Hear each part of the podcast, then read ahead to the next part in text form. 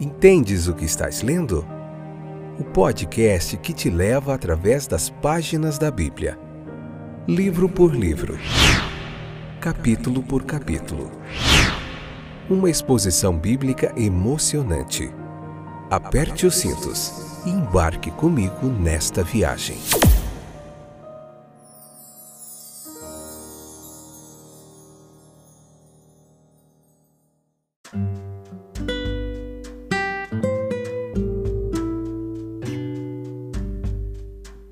Pela infinita, graciosa e bondosa misericórdia e graça do nosso Deus. Nós estamos aqui de volta. Eu sou o Fábio e esse é mais um episódio do podcast Entendes o que estás lendo? Esse fantástico momento de reflexão bíblica, de aprendizado. Estamos aqui fazendo essa espécie de pregação expositiva Hoje, Êxodo, capítulo de número 32, a parte primeira, episódio de número 250, terceira temporada, vendo o livro de Êxodo capítulo por capítulo. O 32 nós vamos ficar quatro episódios aqui aprendendo bastante tudo que aconteceu ali, aquela confusão, Moisés no monte, o povo adorando o bezerro de ouro lá embaixo, Arão também no meio da confusão, e vamos ver o que, que vai dar isso. Vai ser um momento de muito aprendizado. Leia o capítulo, pega o seu caderninho para fazer anotação, vem para cá, convida mais gente e vamos continuar nesse momento precioso de aprendizado da palavra de Deus. Então nós vemos aqui no comecinho do capítulo 32 esse, esse, esse acontecimento né, do bezerro de ouro.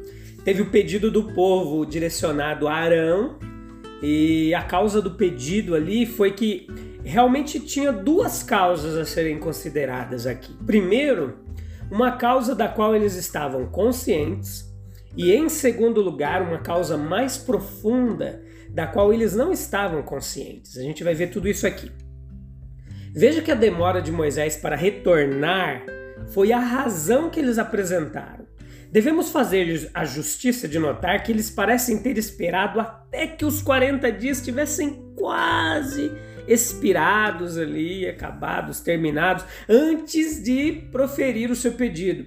Então, uma ausência de 40 dias era inexplicável para mentes ainda tão espiritualmente obscurecidas e entorpecidas como a daquele povo ali, quanto da maioria das pessoas, certamente. Então, existe uma outra razão mais profunda do pedido a ser encontrado na contínua ignorância do povo sobre o real domínio que Jeová tinha sobre eles, o tipo de futuro para o qual ele os faria olhar. Veja que a ação aqui ela foi fundada não no que eles sabiam, mas enfaticamente no que eles não sabiam. Eles não podiam dizer Moisés está morto ou ele nos abandonou. Eles só podiam dizer: Nós não sabemos o que aconteceu com ele. Tudo que era necessário era uma espera silenciosa por parte do povo. Se eles tivessem esperado 40 meses em vez de 40 dias, não haveria nada para causar espanto razoável, pois Jeová e não o homem é o Senhor dos tempos e das estações. E não há sequer uma recorrência de um murmúrio, de murmúrios deles após sair aqui do Egito. Veja que tudo que era necessário era uma espera silenciosa deles. O próprio pedido ali havia um certo imprevisto naquele pedido. Quem é que está faltando? Moisés, o líder visível, o homem que nos tirou da terra do Egito. Portanto, nós podemos supor que o primeiro sentimento do povo seria colocar alguém no lugar de Moisés.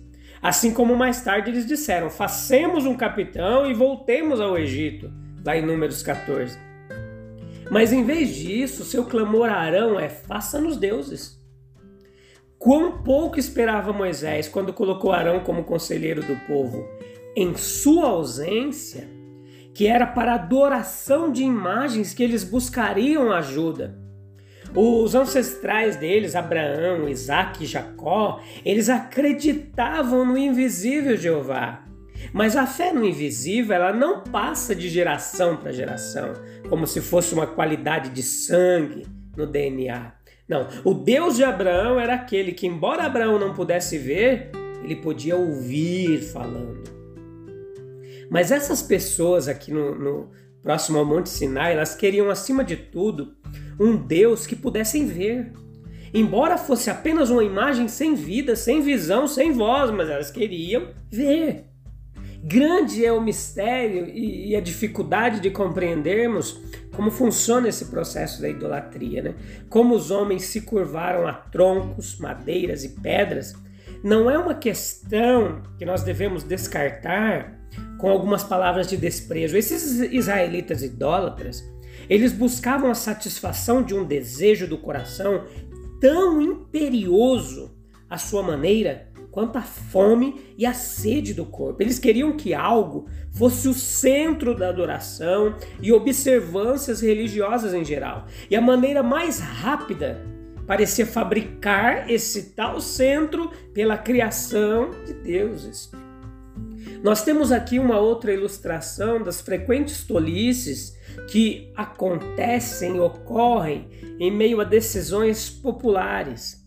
A maior coisa que precisava ser feita por esses israelitas era o que precisava ser feito neles.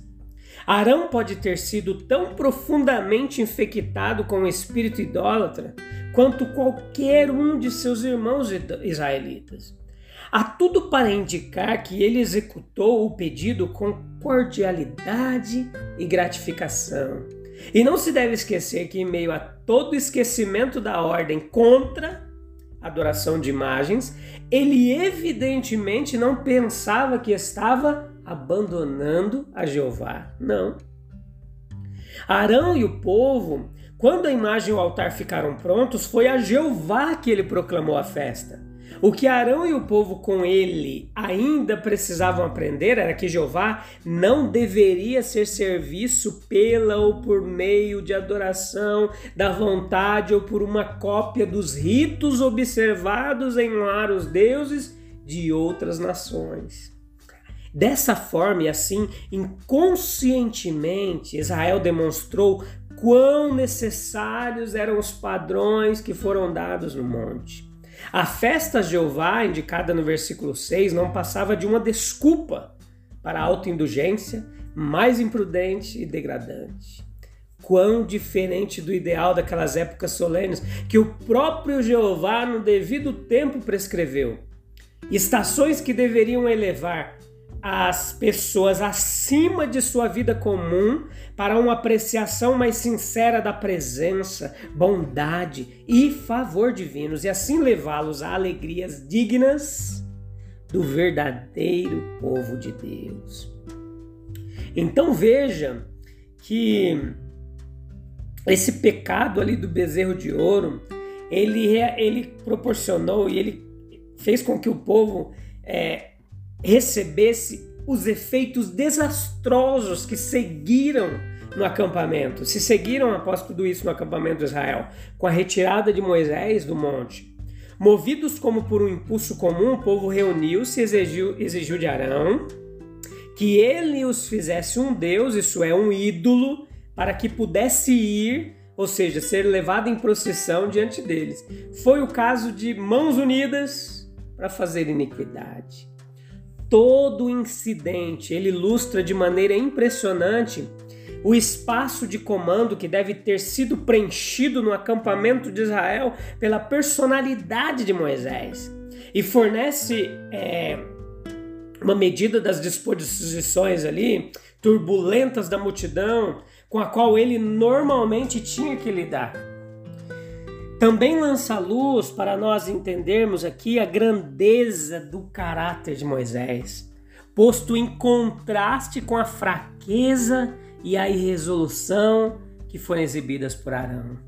Considere comigo aqui alguns pontos importantíssimos para a nossa compreensão desse capítulo. O julgamento dos israelitas ele consistiu na, na demora que houve do retorno de Moisés, Moisés havia desaparecido na montanha. Semanas se passaram sem seu retorno. não havia sido dito ao povo quanto tempo duraria sua ausência. E isso constitui uma prova de fé e paciência. Isso deu coro à alegação de que Moisés havia perecido, que ele havia partido deles para sempre, os abandonado. Então eles se aproximaram de Arão com a exigência de torná-lo um Deus. A maneira leve e reverente com que, em conexão com essa demanda, eles falam de seu ex-líder, eles falam: Quanto a este Moisés, o homem que nos tirou da terra do Egito, nós não temos a mínima ideia, nós não sabemos o que lhe aconteceu. Uma extraordinária leviandade, é uma ingratidão e uma insensibilidade que é inerente e própria da natureza humana. Eles se despojaram dos seus ornamentos de ouro para fazer o Deus. Eles misturaram a adoração do bezerro com o serviço do Deus verdadeiro. E existe aqui uma provável conexão com a adoração de bois que acontecia no Egito. O bezerro feito por Arão, evidentemente, pretendia ser um símbolo de Jeová. Versículo 4 dá essa ideia. E o resultado foi um, um extraordinário sincretismo, uma mistura de religiões. Um altar foi construído diante do bezerro e as devidas honras foram prestadas a ele como Deus que havia tirado Israel do Egito. Versículo 4 e 5. Uma festa foi proclamada a Jeová. E quando chegou o dia seguinte, o povo ofereceu holocaustos e trouxe ofertas pacíficas, apenas para misturar nas festividades sacrificiais os ritos dos mais imundos e abomináveis cultos pagãos. Eram suas próprias paixões que eles procuravam satisfazer. Mas ao gratificá-los, eles ainda se esforçaram para manter a aparência de serviço do Deus revelados. Mas a luz e as trevas não se misturam, meus queridos. O primeiro requisito na adoração é obediência. Samuel 15, 22, 1 Samuel 15, 22, diz que obedecer é melhor do que sacrificar, e ouvir é melhor do que a gordura dos carneiros. O sacrifício dos ímpios, elas se tornam abominação para o Senhor. Provérbios 15, 8.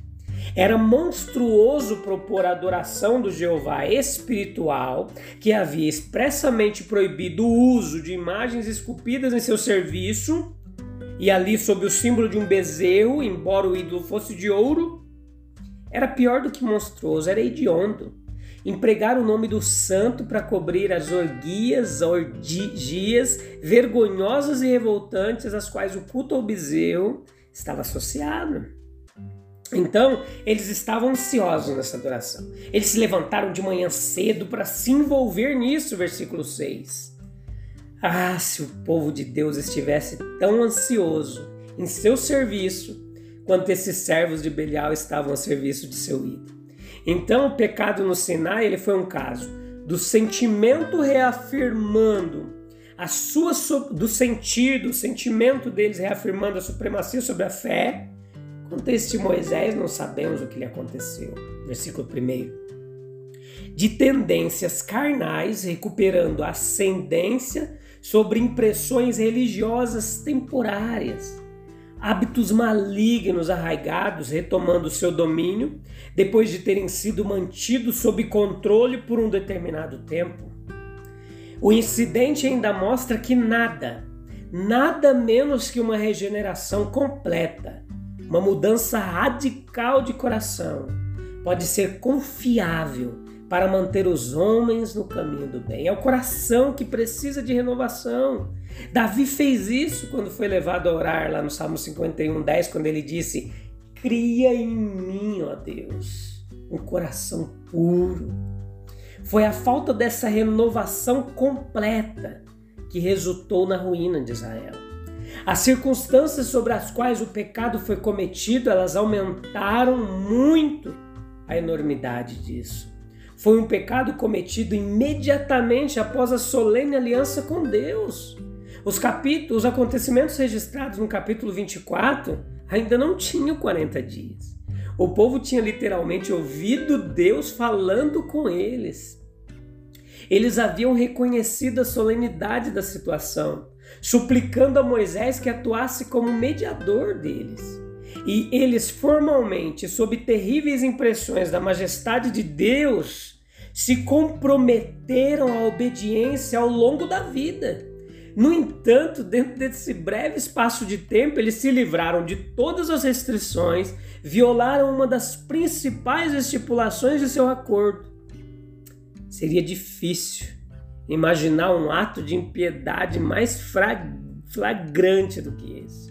Foi um pecado cometido enquanto Moisés ainda estava no monte negociando por eles. Ele tinha ido receber as tábuas da lei. Ele havia sido detido e ficado para receber instruções para a construção do santuário. Para que Deus pudesse habitar entre eles um momento solene, verdadeiramente.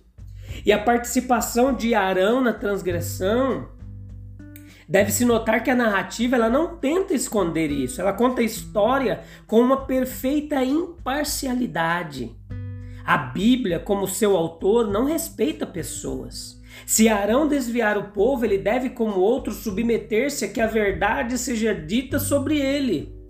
Esse não é o caminho das biografias comuns, mas é o caminho das Escrituras. É uma marca de sua inerrância e inspiração divina nos mostrar a realidade nua e crua como o ser humano é perverso e carente da misericórdia e da graça de Deus. A gente se vê em breve, no próximo episódio, no, na parte 2, para nós continuarmos meditando nesse capítulo. Beleza?